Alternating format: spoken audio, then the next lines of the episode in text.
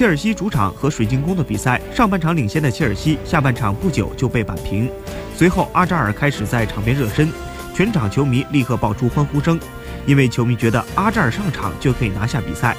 第六十四分钟，阿扎尔替补上场后，不到一分钟就再次超出了比分，很快三比一锁定了胜局。本场后，阿扎尔本赛季英超十次出场，六百九十三分钟打入七球，还有四次助攻，平均六十三分钟就制造一球。阿扎尔制造进球的效率本来还能再高点儿，因为本赛季莫拉塔至少有三次单刀不进是阿扎尔传给他的。没有阿扎尔在场上，切尔西进攻实力大打折扣，这在上赛季就已经证明过了。